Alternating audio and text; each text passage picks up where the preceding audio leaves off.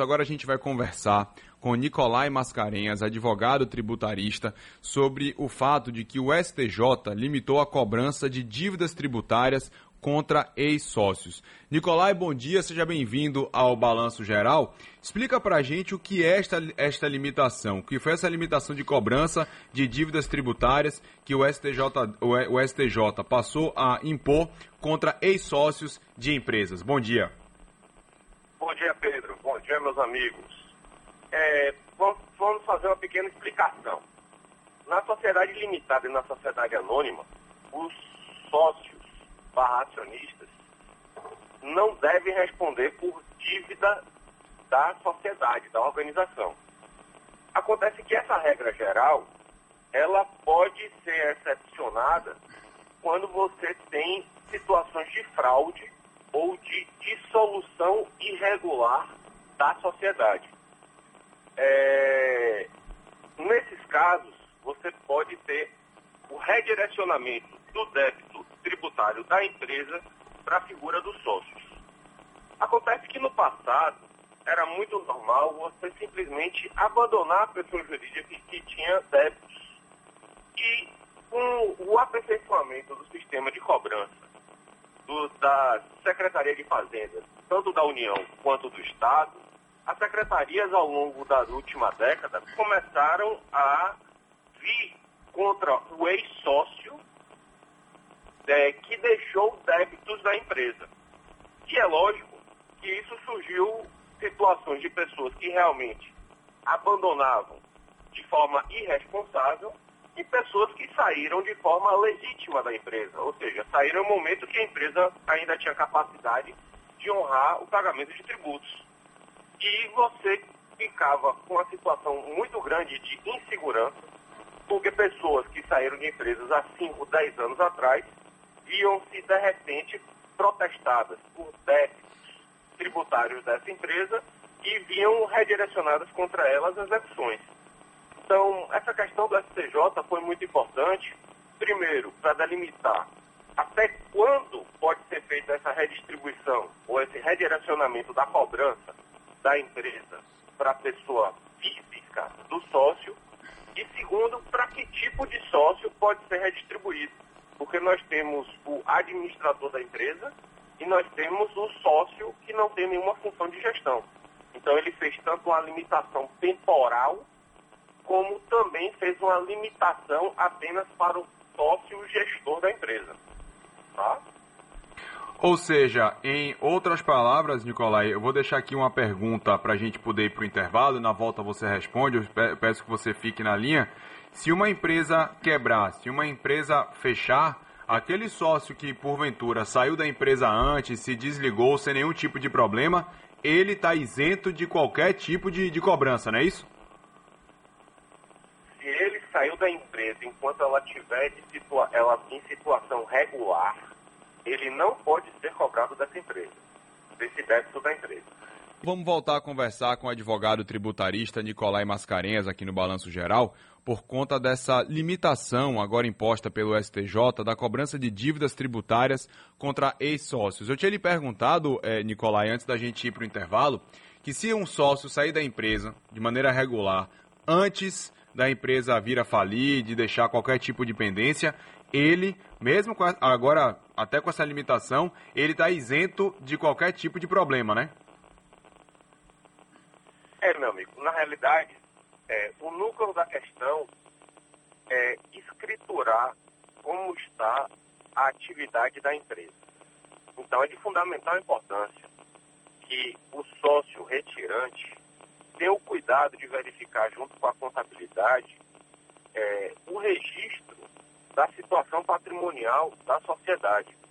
Porque esse, essa escrituração é prova de que, no momento que ele saiu da empresa, a empresa tinha capacidade de honrar com suas obrigações, particularmente com as obrigações tributárias.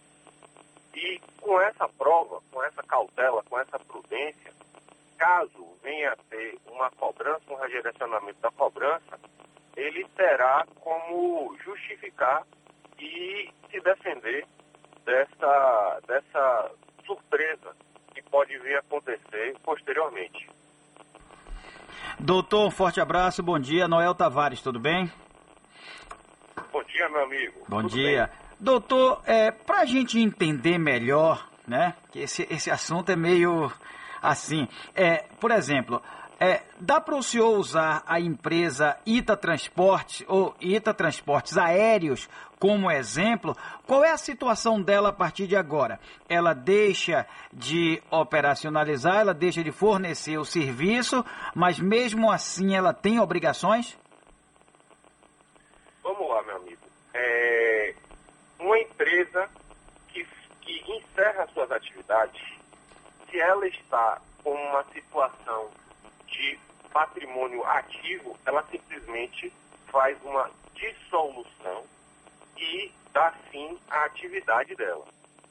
Juridicamente falando, se uma empresa encerra com débito, ela tem de entrar com um procedimento de liquidação de pedido de autofalência ou justificar por que está encerrando suas atividades deixando esse débito, de forma para evitar que esse débito vá contra o sócio. Então, a Ita Transporte, o seu exemplo, ela está encerrando a atividade. Eu não conheço o caso da Ita especificamente, mas se ela está encerrando as atividades com um passivo, ela tem de tomar algumas cautelas justamente de, desse encerramento, de procedimento de encerramento, para que isso não venha contra os sócios. Certo? E, e isso, qualquer empresa é, tem de tomar esse cuidado. E é. a, a empresa, doutor, que, por exemplo, está devendo no mercado, ela encerra as atividades, o dono, os responsáveis podem logo em seguida mudar, trocar, conseguir um outro CNPJ? Pronto, então você está chegando à questão, que é essencial. As pessoas, usualmente, simplesmente abandonavam o CNPJ e abriam um novo CNPJ para continuar as atividades. Certo? É, essa situação caracteriza sucessão de empresa, tá? E esse novo CNPJ, comprovado que ele está exercendo a mesma atividade do CNPJ anterior, esse novo CNPJ ele pode ser responsabilizado pelo débito da pessoa jurídica anterior, que era muito usual. Na realidade, o sistema de arrecadação da Secretaria da Fazenda, na última década, avançaram muito, vinculando o CPF com o CNPJ, identificando localização de, de funcionamento de empresa por meio de TVL. Esses dados cadastrais hoje deixam histórico para você entender as transformações, o que a empresa foi realizando. Então, por exemplo, uma nova empresa, empresa X, ela é constituída para funcionar onde a empresa A funcionava, no mesmo local, com mesma atividade, com o mesmo nome e fantasia, você está aí diante de uma situação de sucessão de empresa irregular e essa nova empresa pode vir a ser responsabilizada. Então, é, doutor Nicolai, para que um sócio tenha esse direcionamento da dívida colocado contra si, ele precisaria então ter cometido algum ato ilícito, né? Porque se a empresa tiver é, com somente com os tributos em inadimplência, esse sócio não teria esse redirecionamento para ele. É mais ou menos por aí? Vou, eu vou ser mais, vou dar uma resposta mais prática. Certo. Na prática, no dia a dia, é, principalmente empresas do simples, que são as 90% de empresas do mercado, elas são desobrigadas a fazer os registros contábeis da situação patrimonial da empresa. Então, o que acontece?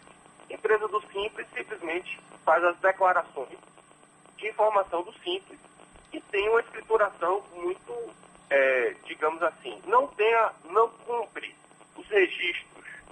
E esses registros de escrituração dos livros eles têm uma finalidade muito grande de prova, para mostrar é, a situação da empresa.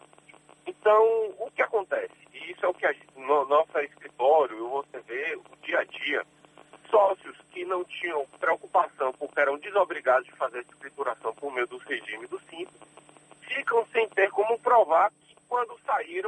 saíram de forma devida. Então, é, o que a gente chama a atenção, quando é, o sócio só responde de forma ilícita, mas infelizmente há uma inversão do ônus da prova. O sócio que tem que provar que ele saiu de forma regular. E como é que faz essa comprovação? Faz a prova de que quando ele saiu a empresa tinha capacidade de honrar o, o pagamento? Vamos lá na prática. Uma empresa recebe um auto de infração de um milhão, de um milhão e meio, e o sócio é, estava na empresa, gestores optam por fazer a defesa desse auto de infração, que vai demorar, em média, dois anos a três anos para ser julgado.